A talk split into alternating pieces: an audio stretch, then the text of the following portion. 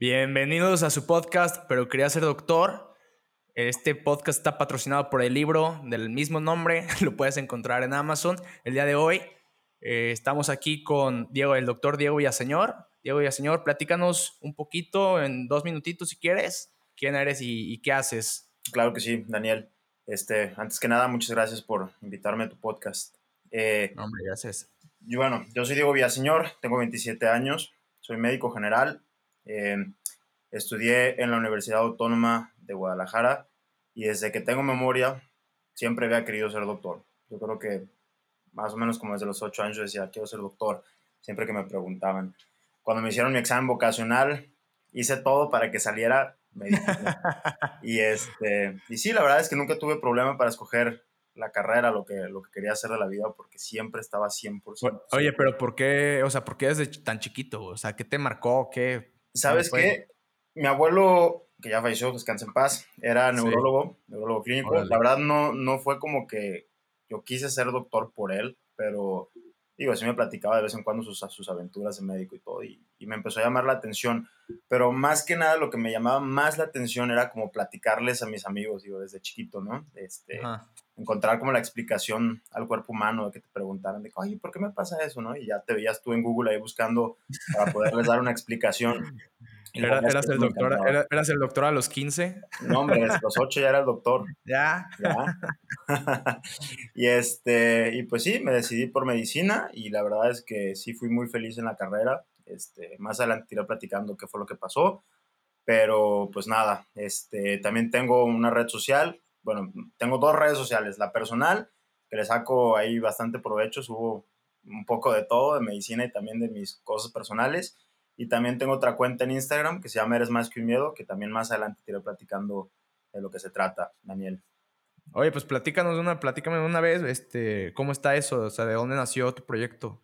Bueno, digo, es una historia súper larga, pero... dale, dale, aquí tenemos tiempo, ¿no, Daniel?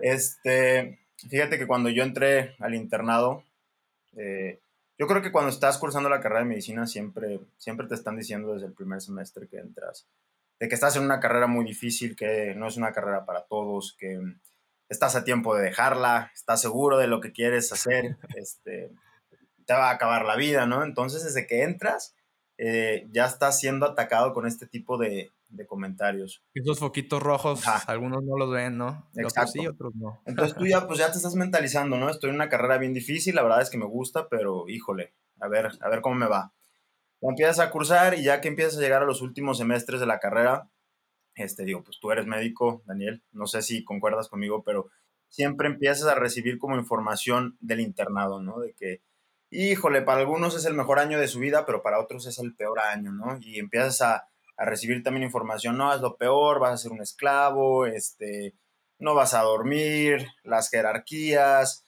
Entonces, tú ya empiezas a ser atacado por las cosas de los demás como por sus propios percepciones de lo que es el internado para ellos y no te dejan a ti entrar y, sentirlo por ti, por, ti solo, ¿no? Entonces... Sí, o sea, ya entras con el sesgo de que de otras personas que, o sea, tú ni siquiera... Exacto. lo has probado y ya, ya, ya vas perdiendo 2-0. Ya, ya, ya entras con la mentalidad de que, híjole, qué miedo, ¿no? Entonces, la verdad es que no me podrás mentir, es muy estresante previo a, a entrar, desde elegir plaza, este, dónde me va a tocar, cómo va a ser, entonces ya empieza a estar como en un estrés, este, pues bastante fuerte. Y eso fue lo que me pasó a mí. Eh, yo ya estaba con el miedo de que, híjole, que, ¿cómo va a ser, no? ¿Cómo me va a tocar? Y entré al hospital, entré, tuve la oportunidad de tener este, la visión de lo que es la medicina privada y la medicina pública, porque mi internado tenía seis meses de rotación por medicina pública. Entonces, pues tuve la oportunidad de ver los dos tipos de medicina. Oye, ¿así fue la tirada? ¿Perdón? ¿Cómo, ¿Así fue la tirada? O sea, ¿así quisiste desde el principio? Eh, mira, cómo, fue que, ¿cómo fue que llegaste a, decidir este, que ese modo? En mi preinternado, pues siempre estuve rotando en, los públicos. La verdad es que sí me gustaba bastante. Pero me, llamó mucho la atención, ¿no? Poder conocer los dos, los dos mundos. Este, cómo va a ser la cómo iba a ser la medicina privada, porque pues era lo que yo le tiraba si quería ser especialista, yo quería estar trabajando en un hospital privado. Y también quería, pues, tener este, mi propio concepto, lo que era la medicina pública. Y, este, y tuve la oportunidad. La verdad es que por eso me fui a este, a este hospital eh, para vivir las dos cosas. Y no Oye, ¿tú crees que, tú crees que, digo, yo, yo el internado lo hice en un hospital privado también, roté muy poquito, creo que fueron como tres meses, por, dos o tres meses, este, por hospital público, porque igual que tú, el, el preinternado, pues lo hice en, público, ¿no? Y dije, pues ya sé, o sea, ya sé cómo funciona. Claro. Ya quedó privado también. Este, yo, yo un poquito más enfocado para hacer algunas relaciones. y, y digo, desde mi punto de vista, en hospital público y en hospital privado, haces lo mismo. Eh, tal vez pones un catéter central en el hospital público, pero pues de ahí así que tú digas, wow, qué diferencia, pues la verdad, desde mi punto de vista no. Y estoy de acuerdo, Daniel, porque siempre escuchas desde, escuchas a tus compañeros, ¿no? De que no, te fuiste a hospital privado, no hiciste nada, fuiste secretaria, puro papeleo. Y la verdad es que no es así. Digo, cada quien aprovecha su rotación como quiera aprovecharla. Este, Como tú dices, las relaciones son súper importantes, pero si tú quieres eh, aprender y hacer procedimientos, los puedes hacer según cómo te vayas llevando con los médicos y todo. Y la verdad es que todo se puede hacer. Lo mismo que en un público, la verdad es que lo puedes hacer en un privado, este, si tienes las correctas relaciones. Entonces, yo la verdad fui muy feliz en mi hospital. Y este, y pues sí, te digo, te iba a contar cómo fue que... ¿Y qué pasó, ¿Qué, pasó ahí en el, en el internado? Pues nada, ¿no? Entonces, como te decía, ya, yo ya entré con la mentalidad de los nervios, híjole, ¿qué va a pasar? Y me acuerdo que me tocó guardia la primera, este, pues fui el primero que le tocara guardia, más bien. Y el servicio que me tocó fue urgencias. Entonces, pues yo ya entré, pues así, sin saber básicamente qué hacer, ¿no? Porque, pues la capacitación que te dan antes de entrar al hospital es pues muy básica, pero ya que estás en la plena acción, pues no, no es lo mismo, ¿no? Entonces, esa guardia era yo solo, era el único interno, y este, y era, estaba llenísimo porque ese hospital, aunque sea privado, tiene convenio como con el sector público, entonces te llegan muchísimos pacientes de traumatología también, accidentados automóvil, automovilístico y todo. Y estaba en esa guardia y era muchísimo movimiento, me acuerdo, este, no paraba. El doctor más me decía, haz esto, ve y haz esta otra cosa, pero pues yo, pues lo hacía como me, me daba a entender, ¿no? Sí. Y me acuerdo perfecto que llegó una paciente, este, estaba, llegó al, al, al, la sala de shock, una paciente con traumatismo craneoencefálico y tenía otras cosas que no sabían en ese momento. Eh, la paciente llegó, llegó su hermana, llegó el esposo y empezaron a discutir, me acuerdo perfecto, nos empezaron a gritar, no sabes quién soy, no sé qué. Y yo la verdad, pues, imagínate, eres MIP 1, vas ahí a apenas... Tu primer día. Guardia, no sabes ni qué Bienvenida. Ajá, tu primer día. No, hombre, pues ya tenía la adrenalina a tope. Y, este, y me dice el doctor, que estaba ahí, encargado del área, me dice, oye, Diego, que te vayan y te firmen un consentimiento para, para resucitación cardiopulmonar, ¿no? Entonces, yo lo único que hice fue buscar entre la papelera, pues dije, ¿dónde están esos consentimientos? No tengo idea. Y este, me decía, no, pues ahí búscalo. Y, este, y ya, fui a, la, a los archiveros a buscar el consentimiento informado. Yo nomás leí RCP y lo agarré. Agarré el consentimiento, corrí con el familiar y se lo di a firmar, ¿no? Y dije, oiga, es que lo tiene que firmar porque si su, su esposa pues entra en paro eh, cardiorrespiratorio, vamos a tener que realizar maniobras y todo el rollo, ¿no? Entonces, ah, sí, me dijo, lo agarró, lo firmó y me lo entregó. Eh, me acuerdo perfecto que la guardia siguió pues un poco pesada, la paciente se la llevaron a terapia intensiva y ya como por las 10 de la noche se empezó a tranquilizar el asunto, ¿no? Y este, y ya por fin estaba sentado tratando de, relajarme un poco porque cuando entras, bueno, en mi caso, cuando entras al, internado no quieres cagarla, ¿no? Escuchas que... Bueno, pues eventualmente la vas a cagar, ¿sabes? Exacto, sí, sí la vas a cagar en algún punto. Pero pues yo no quería que me fueran a meter un cague en mi primera guardia o... sí, claro. No sé. estaba muy, muy tenso, la verdad. Entonces, este, ya estaba así como tratando de relajarme y en eso suena el teléfono ahí en urgencias y contesta la enfermera y dice, ¿cómo? ¿Qué pasó? No, la paciente falleció, falleció. Ay, yo nomás estaba escuchando de lejos, ¿no? Dije, híjole, qué, ¿qué onda? Ya falleció la paciente que había estado aquí. Y, este, y, en eso escucho que dice, y no traía, y traía consentimiento de no resucitación cardiopulmonar. ¡No mames! Y yo de que, no mames, no, pues imagínate, o sea, dije, ¿cómo? O sea, le di el consentimiento de no resucitar. Equivocado. Ajá, entonces, pues en ese momento la adrenalina se me subió. Yo nunca había sentido eso, Daniel, o sea, ¿cómo te lo puedo explicar? Y no, o sea, ¿dónde te escondes? No, pues, o sea, tuve que correr con el médico y le dije, la cagué, doctor, ese consentimiento no era, sí quería resucitación cardiopulmonar. Y el doctor me dijo, no, no te preocupes, no pasa nada, siempre se les da.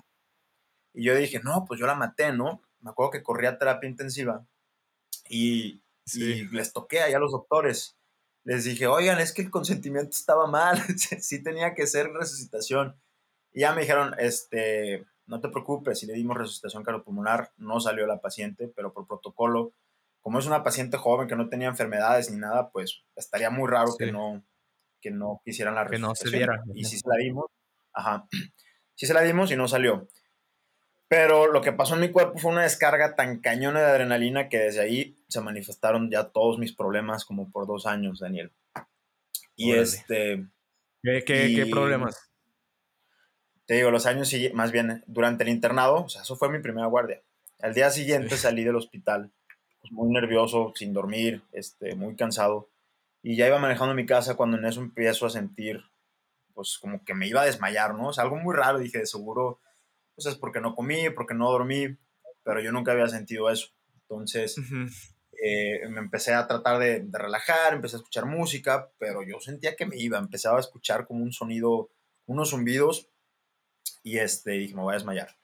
Me acuerdo que le hablé a mi mamá y le dije, oye, voy pasando por acá, por si me desmayo, este, sepas dónde estoy, ¿no?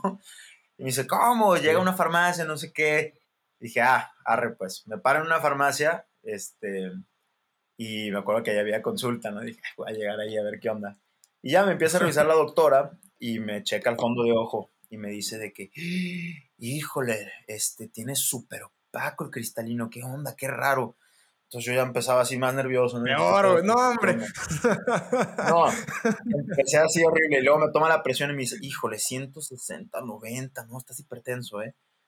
Y le dije, ah, muchas gracias, ¿sabes qué? Este, mejor me voy a ir a urgencias. y pasaron por mí y en ese momento yo no tenía un nombre para lo que me estaba pasando. Ya lo descubrí después, era un ataque de pánico. Cuando llego al hospital, pues la presión altísima, este, eh, digo, ya para no hacerte el cuento largo, me empezaron a checar por pues, los especialistas eh, de cardiología y vieron que todo estaba bien, ¿no? Digo, la presión sí la tenía bastante alta, pero pues era un efecto secundario al ataque de pánico que yo estaba sintiendo. Y desde ese momento se desató lo que es un trastorno de ansiedad generalizada y un trastorno de pánico. Porque un ataque de pánico es cuando te pasa una vez, ¿no? Una vez. Y sientes esa experiencia de muerte, esa, esa taquicardia, eh, sientes que te vas a morir. Es un sentimiento que la verdad, si no lo has vivido, pues no puedes entenderlo. Eh, yo no, entendía a las personas que lo habían pasado. A, mí me ha pasado, a mí me han pasado algunas veces este, ataques de ansiedad. No sé por qué me dan como cuando estoy en espacios muy abiertos. Este, hace poquito iba manejando en la carretera y, y es literal la carretera sola, despejada. Y nomás como con ver de que el, el, paisaje así, pues el paisaje padrísimo, todo muy bien, pero de repente empecé a sudar, a hiperventilar y yo, tranquilo.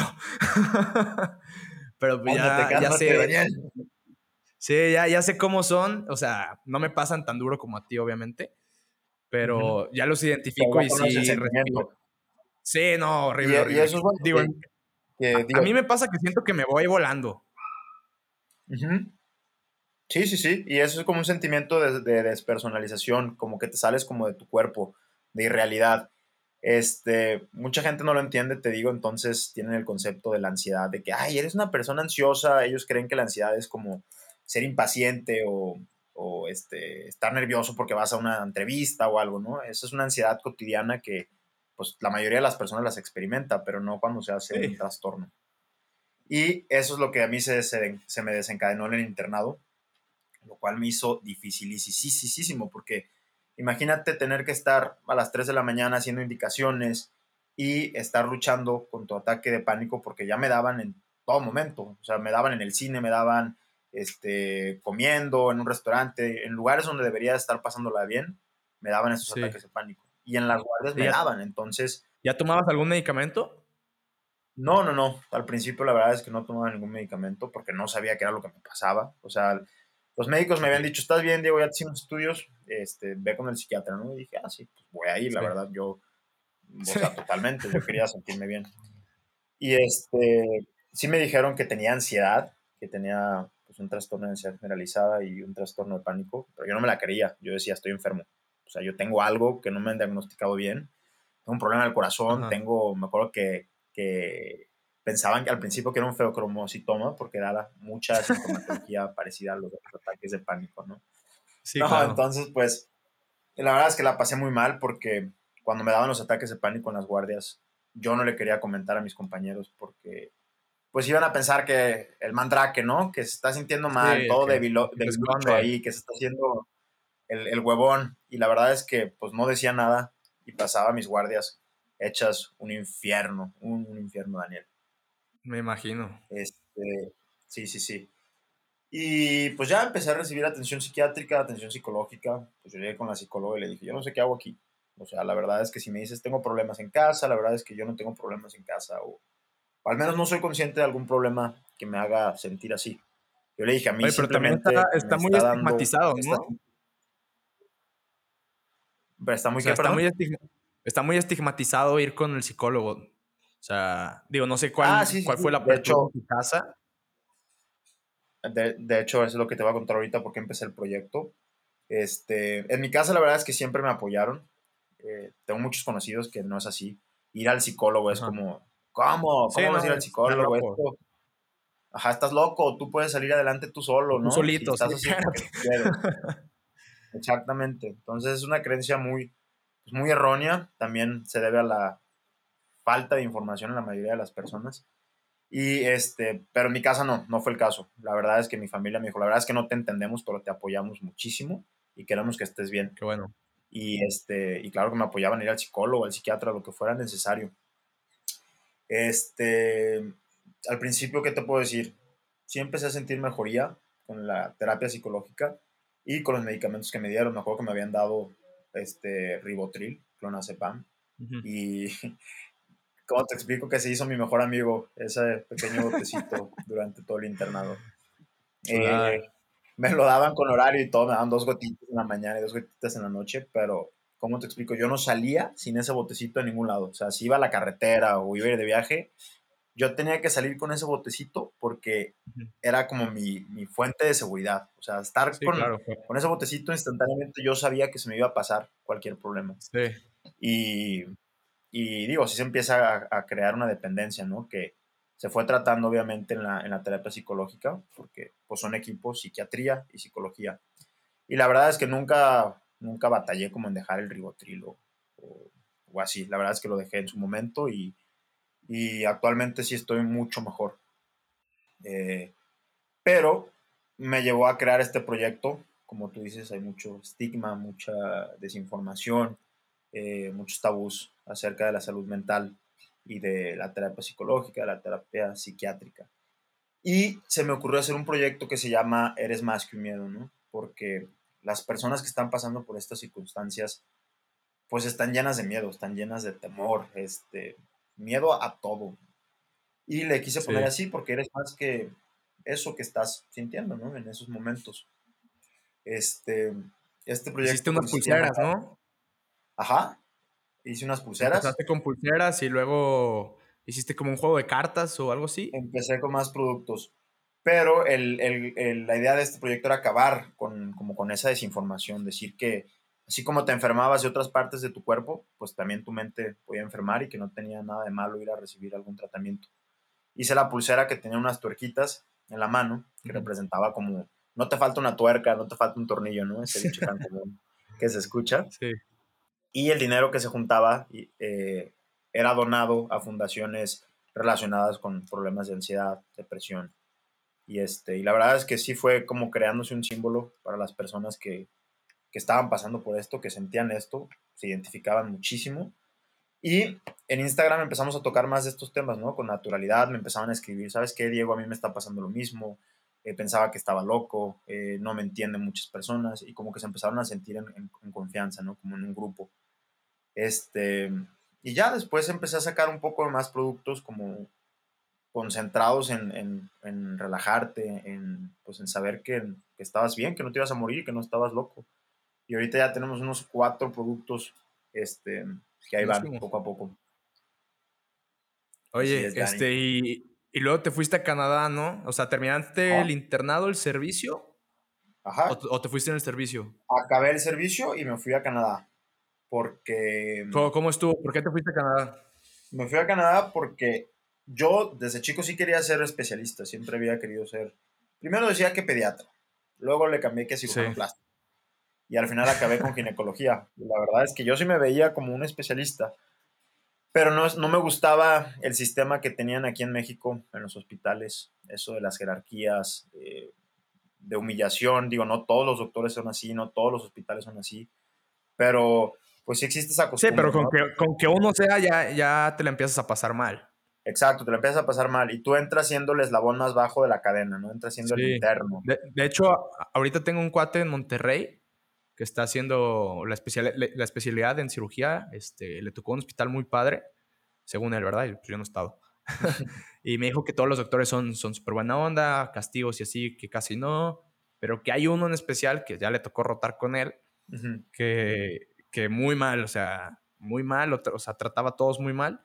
Y pues sí, con uno ya valió madre toda, toda la guardia, todo, todo el servicio. Te tu experiencia hospitalaria. Se va, se va. Exacto. Y, te digo, pues eso, en mi punto de pensar, este, no es necesario, ¿no? Porque te encontrarás personas diciendo, es que en mis tiempos era más difícil, ya no los hacen como antes, ahora son unos débiles. Y digo, es muy respetable su opinión. Si ellos quieren creer eso, pues está bien, pero yo creo que no es necesario para forjar un carácter tener que pasar por todas las circunstancias que muchos de mis compañeros eh, veo que están pasando ahorita en sus residencias. Totalmente. Yo no lo, lo, creo necesario para forjar un carácter. Y por eso yo me quise ir a Canadá, Daniel. Quise buscar eh, otro sistema que no fuera este que tenemos aquí. Donde ¿Y allá rotaste en Gine o en qué? No, me fui, me fui primero. Eh, la tirada de irme fue como para conocer allá un poquito más el sistema, ¿no? Este, si era lo que me gustaba en verdad. Y me fui a tomar un curso en, en inglés que se, llama, se llamaba English for Healthcare. Y te daban la oportunidad de rotar dos semanas en un hospital eh, pediátrico de los más grandes allá de Canadá, en Toronto, que se llama The Sick Kids Hospital, que era para pacientes pediátricos con cáncer. Este, no, te, no te daban así como oportunidad de escoger qué, qué, especialidad querías estar. A mí me tocó estar en gastroenterología, era un observership y la verdad es que totalmente diferente. Digo, los hospitales obviamente son públicos allá, toda la medicina es pública en Canadá. Sí. Y, pero un ambiente hospitalario nada que ver con el de aquí de México, ¿no? Allá los, los doctores, tus superiores, eran mucho más a menos, se esforzaban como para que entendieras todo y siempre te trataban como, pues como un, igual, ¿no? Entre todo el personal de salud que había. ¿Y, entre los compañeros cómo era? Eh, todos eran súper, te digo, eran muy a menos, la verdad. Aquí existe una como una competencia. Y digo, pero no es una competencia buena, porque está bien competir, ¿no? Pero esta es una competencia como mm, que quieres como sumir al otro y hacer, eh, demostrar que no sabe nada y hundirse entre ellos. Digo, te vuelvo a repetir, Daniel, no todos son iguales, pero sí tenemos como esa costumbre aquí en México. Y allá la verdad es que no. Allá es de que, de que hola, soy el mexicano vengo a hacer un observership y todos de que, no, pásale, bienvenido, y hay mucha diversidad, hay hindús, chinos, este, de todo, de todo, de todo. Eh, la verdad es que fue una experiencia muy, muy padre. Digo, tienen, tienen el sector público un poco parecido, bueno, no parecido aquí, allá te voy a explicar, hace cuenta, si tú quieres ser un médico especialista, no es como aquí en México en la privada que tú vas a poder tener a tus pacientes y a tu cartera de pacientes y de que, ay, te voy a recomendar con este, con este ginecólogo, con este cirujano. Allá los pacientes, como es medicina pública, les paga todo el gobierno. Ellos van con un family doctor y ellos ven, dicen, ah, ¿sabes qué? Sí, necesito que te vea un neurólogo y te mandan con, con el neurólogo que ellos, que ellos te manden. Sí, el de la red, pues, ¿no? Exacto, de la red. O sea, tú no vas a escoger con quién ir. Entonces, tú como médico allá tienes un buen salario, la verdad es que ganas bien, no te podría decir cuánto ganan, pero este, jamás van a poder como eh, superarse un poco más si quieres ganar un poco más o crecer un poco más, pues no, tú vas a estar en tu vida muy buena que vas a tener, pero pues hasta ahí. Ok. Y eh, Digo que esa también es una limitante, ¿no? Para algunos. Sí, sí, sí, eh, exacto, es una limitante. Dice, no, pues, o sea, yo quiero tener los millones y aventar para que no me falte para nada. Exacto, y, sí es, eso como que para un poquito. Exacto, exacto. O sea, no es como en Estados Unidos que vas a ser el doctor que tú te visualices ahí en Miami, ¿no? Con tu Porsche, tus casas. no, acá no. Vas a vivir bien, pero pues hasta ahí. Pero hasta ahí. Ajá, exacto. Sí, pues eh, eh, de hecho es parecido a Europa también. Ignoro, la verdad no sé cómo es el sistema en Europa. Ah, pues es parecido también, tienes un salario base. Ajá. también hay, hay, sí hay medicina privada, hay muy poca, pero sí hay medicina privada. Este, pero sí, igual, no, no puedes como ganar tanto, ya. pero no te va a faltar nada. Ya, ya, ya. Sí, en Canadá es igual, este, está muy padre para, para, la, para la población, digo, el gobierno te paga absolutamente todo, todas las cirugías, menos eh, odontología y las farmacéuticas. Es lo único que tienes que pagar. Y para eso, pues, sacas seguros. Pero lo demás, todo es, es gratuito. Pero, pues no, yo sí que tenía otra idea también un poco de crecer, este, de superarme. Y me regresé acá. Tienes que hacer unos exámenes para, para poder, poder entrar a la especialidad allá en Canadá. Y durante esos exámenes me empecé a concentrar más en el proyecto que te, que te digo, de Eres Más que Miedo, me empecé a involucrar muchísimo. Y pues me di cuenta que en realidad no era necesario hacer una especialidad, o sea, me empecé a impregnar tanto en, en estos proyectos que dije, ¿de verdad quieres hacer una especialidad, Diego? o sea, muchas veces nos dejamos llevar por todos los comentarios y las expectativas que tienen las personas de nosotros, ¿no? O sea, tú, sí cuando estudias medicina es, uy, el doctor, ¿y qué especialidad vas a hacer? No, Desde el día uno ya te preguntan, sí. exacto, todo el tiempo te preguntan qué especialidad vas a hacer. Entonces, pues tú ya de que, no, sí, quiero ser cirujano, sí, sí, ginecólogo, ay, no, qué padre. Pero muchas de las personas y muchos compañeros están ahí por esa expectativa, o sea, están enfocados en hacer felices más a los, a los demás por lo que piensan de ti que en lo que tú quieres, en verdad. Y sí, está este súper estigmatizado. Este, Por ejemplo, tú que vas a hacer una maestría, ahorita platícanos un poquito de eso, pero eh, el otro día, bueno, el otro día hace varios años, fui a, con un compañero a comer, con un amigo a comer, y me dijo que nada, pues es que mi cuñado este, no, no, hizo, especialidad, eh, nomás es médico general, y así como ninguneándolo, ¿no? Y sí está muy pesado porque, o sea, hacerme, o sea hacer, hacer medicina general de entrada son seis años en México, de entrada.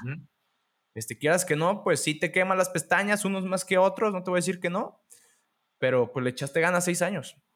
Seguramente estudiaste más que cualquiera de tus amigos, o la mayoría de tus amigos conocidos. Totalmente de acuerdo. Este, y, y por hacer una, una, maestría, eh, a veces el estigma social de que, ah, no, es que no hizo especialidad. O ahorita que están mucho de moda los médicos estéticos, que, ah, pues es médico estético.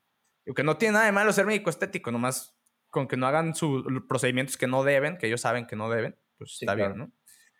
Eh, pero sí, la sociedad, al menos en, en, México, no sé si en toda Latinoamérica, está como que no le dan el valor que debe de ser. O sea, también tienes una licenciatura, ¿sabes? Y, y una especialidad, pues son 3, 4, 5, 6, 7 años de, o sea, no lo ven de este lado. Imagínate una persona de 32, 33 años siguiendo, o sea, que sigue estudiando, ganando un sueldito de 13 mil pesos, que es lo que, lo, que les pagan en México. O sea, esa persona también tiene sueños, también tiene aspiraciones, también quiere tener una familia o, o se quiere comprar un carro o se quiere de viaje con sus cuates y pues está un poquito difícil. Sí, sí, sí, sí, sí como dices, este, o sea, la educación, yo he tenido estos problemas últimamente diciéndoles, no, pues la verdad es que yo no quiero hacer una maestría. Y es como, ¿cómo? Entonces, estudiaste ya seis años para ser doctor y, y no vas a ser especialista. Es como, no, no quiero ser especialista, pues lo siento muchísimo. Y, y, ya como que empiezan a tomarte como si fueras una persona que no estudió. ¿Ubicas? Como si... Sí, como si fueras un fracaso. Como si fueras un fracaso. Es como, a ver, estudié mucho más que tú. O sea, me partí la madre. No dormí. Y todavía, ay, no.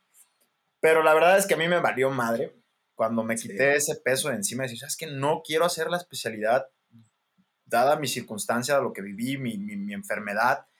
Pues cambió mi rumbo. Dije, ¿sabes qué? No quiero hacer una especialidad. Y en cuanto me quité ese peso, empecé a mejorar todavía muchísimo más.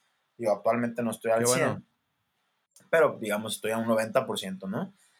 Y este, y pues es lo que les comentaba el otro día en mis redes sociales a la gente que pues no tengan miedo, o sea, si no es lo de ustedes estar eh, metido en un hospital 24/7 por los próximos años, o sea, la vida es bien cortita, Daniel. Imagínate si estás en algo que no estás enamorado, estás desperdiciando tu vida. Y es lo que les comentaba, no estén ahí por hacer felices a los demás, háganse felices ustedes primero.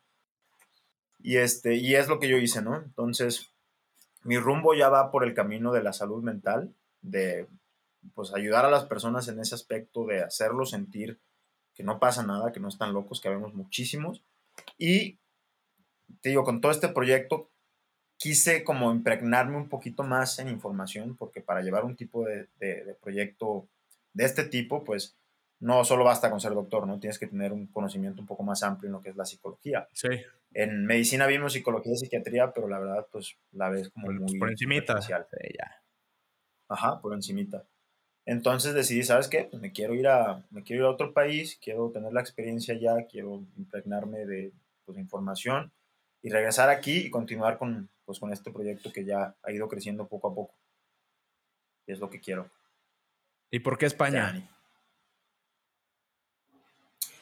Mira, la verdad es que estaba entre España, Canadá y Estados Unidos. Volvemos a Canadá, ¿no? Este, Tristemente se me pasaron los deadlines de inscripciones en Estados Unidos y Canadá. O sea, me apendejé muchísimo y cuando ya quería inscribirme fue de que, ¿sabes qué? Tienes que esperar hasta el próximo año, a empezar como en el 2023. Y la verdad es que yo ya, yo ya quiero empezar con todo esto bien. Dije, ¿sabes qué? Si en España sí. me van a recibir ahorita, en enero, me voy ya ahorita en enero. ¿Cuál es el problema? También, pues hay, hay buenísimas universidades en España y encargadas también del área de la psicología. Y pues ahí es la tirada, me voy a Madrid. Oye, ¿cómo usas las redes? Digo, tú que, que estás ahí bien metido, este, o sea, ¿cómo te recibe ahora sí que tu audiencia con este mensaje que les, que les transmites de, de un poquito de conocimiento de ansiedad. No sé si, te, si muchos de los que te siguen son doctores o del medio de la salud. Este, de, digo, en el medio de la salud tú vas a, a saber un poquito más que la, la, ansiedad, la depresión, la tasa de suicidios, todo eso está altísimo. Y, y, en México, pues también mucho más, no solo, no solo, en, no solo en esta área. Pero, ¿tienes algunos datos que, que te hayan llamado la atención? Mira, este, digo, en cuanto a lo de las redes sociales, pues yo tengo mi perfil personal. O sea, si, si alguien ahorita se mete ahí, la verdad es que no va a encontrar el típico perfil del médico con bata y sentado y la verdad es que no. O sea, yo mi perfil subo fotos de todo, de todo, de todo. Toco temas, este, pues a veces de broma, toco temas de medicina a veces. Y, este, y la verdad es que mi público, mmm, le doy 10 de 10, Daniel. Eh, en mi público lo único que hace es apoyarme y, y, este, y dar amor, la verdad, porque hay otras, hay otras personas que reciben puro hate de sus seguidores y, y, mi, y, mi, gente, la verdad es que es todo lo contrario, me han apoyado muchísimo. Y, y te comento que cuando subí el video de la ansiedad, platicándoles un poco más a fondo lo que te platiqué ahorita, este, pues muchas personas se sintieron identificadas y me escribían, Diego, no manches, a mí me pasó lo mismo, Diego, eh, yo no sabía cómo, cómo nombrarle a esto que estás platicando y se empezaron a dar cuenta de que pues muchos padecían de este tipo de problemas y pues muchos empezaron a abrir conmigo y se me hizo bien, bien chido. Y ya fue cuando te digo que quise hacer otro perfil únicamente enfocado en lo que es la salud mental, que es lo el de eres más que un miedo. Este, en cuanto a los datos que, que, que estábamos hablando ahorita, No te tengo así un dato exacto que te pueda decir ahorita, pero estaba leyendo unos artículos hace rato y precisamente sí comentan que en México eh, la carrera de medicina tiene los índices más altos de suicidio y depresión comparada con otras, con otras carreras, ¿no? Entonces, este, imagínate si no le damos la importancia a estos temas, pues que son tan importantes, la salud mental, ¿cuántas veces no hemos escuchado que pierdes a algún compañero por suicidio? ¿O cuántas veces no ves a tu compañero de guardia este, con una sonrisa pintada, pero todo lo que está pasando abajo de esa sonrisa falsa lo está llevando a puntos eh, donde se pueda llegar a suicidar?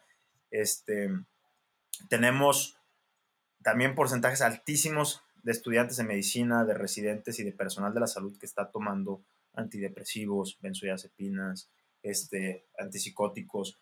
Tú, digo, no necesitas meterte a Google y sacar ahorita un artículo para darte cuenta que si tú te pones a observar de tus compañeros, cuántos no se han pues metido cosas durante el internado, este, para aguantar la guardia, ¿no? me he hecho el Ritalin. piratas. este, otros toman eh, ah, pues metilfenidato como si fueran chicles. sí, un poquito de todo ahí, hay, mucha, hay mucha dependencia. Exactamente.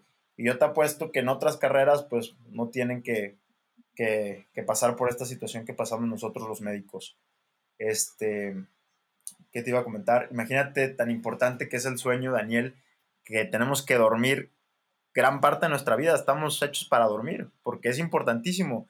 Y aquí en México te quitan gran parte de, esa fisiología que necesita tu cuerpo para estar pues en una armonía, ¿no? Te la quitan por más de 36 horas, ahí estás sin dormir, operando y, y, y metiéndote sustancias para llevar tu cuerpo al límite, pues no, no se me hace nada lo correcto y adecuado.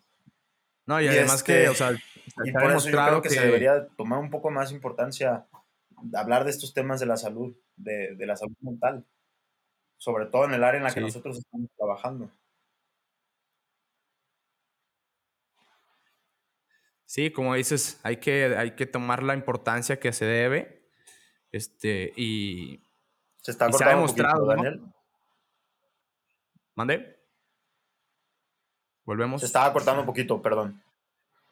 Volvemos. Eh, que sí, como dices, o sea, las 36 horas, para mí se me hace una locura, una locura. Yo, una de las razones por las que no voy a hacer una especialidad pesada, yo, yo, yo, escogí rehabilitación, voy a hacer rehabilitación o nada, así de fácil. Este es por las horas de sueño. Yo mi sueño lo valoro muchísimo cuando no tienes una idea. A mí no me gustan las urgencias no me gusta, o sea, me gusta sentarme a comer o sentarme a platicar con, mis amigos, con mi familia y que no me entren llamadas de ahorita vente. Yo eh, mi tiempo lo valoro muchísimo. Este, y, y, como te digo, se ha demostrado que, o sea, entre menos duermes, obviamente, pues menos funcional eres. Imagínate estar operando, desde mi punto de vista se me, se me hace una irresponsabilidad estar operando después de 30 horas que no duermes. 20 horas que no comes. seguramente vas a tomar alguna mala decisión que muchas veces no puede pasar porque pues, estás medicado, pero, pero sí, no, no sería lo ideal, no sería lo que yo quisiera que, yo no quisiera que alguien así este, estuviera operando a mis papás, ¿no? Por ejemplo.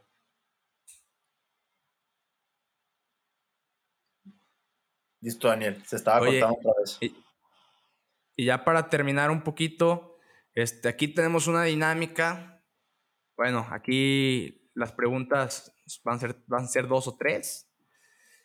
Cuéntanos cuál es el mensaje más random, chistoso, no chistoso, eh, o que te haya sacado de onda de alguno de tus seguidores. Este... Seguidoras, de tus fans. No, pues. Eh, ya, ya, sabemos que tienes ahí un martes de preguntas o algo así. Ay, no, pues la verdad es que, híjole, este, me llegan todo tipo de comentarios, Daniel. Ay, hasta me dio pena de acordarme, cabrón.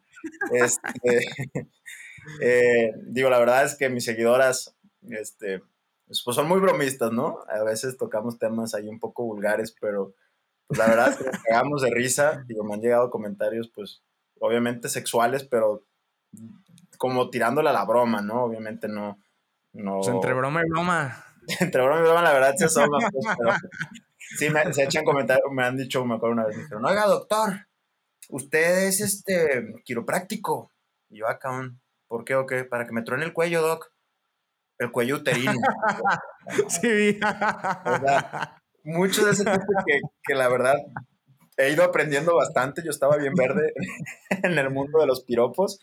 Y, este, y la verdad es que neta sí me cago de risa con, con mis seguidoras, la verdad, mis seguidores también. Son, te digo, un público chingoncísimo. Y este, y digo, también tenemos humor y también pues buscan a veces pues ayuda, ¿no? De que se difundan pues ciertas, ciertos temas. Un poquito más serio. Ajá, un poco más serio.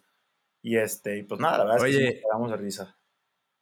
Y, y por ejemplo, ¿qué le dirías tú al Diego de 18 años? Al Diego de 18 años, al que va a entrar Diego de 18 años. a la carrera de medicina. Le diría, ¿sabes qué, Diego? No seas tan aprensivo, no seas tan tan obsesivo con las cosas, tómate un poco las cosas más a la, a la ligera, no, no, pasa nada al fin y al cabo, ¿no? Échale ganas, nunca dejes de echarle ganas. Estudia todos los días si puedes, porque a veces cometemos ese error eh, de que empezamos a dejar todo para el final. Pero ya de grande te das cuenta que si todos los días agarras tu libro y te empiezas a estudiar los temas, la verdad es que todo entra muchísimo más fácil. Y este, le diría eso, estudia a diario, no te tomes las cosas tan en serio y tan personales. Ok, buen, consejo. Oye, pues muchísimas gracias por, por, por, esta plática, este cotorreo. Este, ahora sí que, que, dinos dónde te pueden encontrar en tus redes sociales para que te escuchen, te sepan un poquito más de ti y que le entren a, los martes de preguntas ahí con un piropo. a los martes de preguntas obscenas. este, eh, si me quieren buscar en Instagram estoy como doctor Diego Villaseñor ese es el, el, perfil que les comento que es más como de todo. Y si quieren más enfocarse en temas de la salud, búsquenme en Eres más que un miedo, así tal cual, todo pegado. Ahí es tu página. ¿Tienes página para, este, para vender o todo es por DM o cómo lo eh, haces? Ahí, ahí, mismo este, puedes comprar lo que quieras. La verdad, por DM no he hecho alguna página todavía de internet. Órale. Pues muchas gracias, eh, por, ahora sí que por tu tiempo. Y, espero que estés muy bien y que te vaya muy bien en España. Esperamos acá ya para que vengas a, romper cuellos. Este, ya dar consulta. ya está, mi Dani. Muchas gracias. Te mando un abrazo. Ya quedó.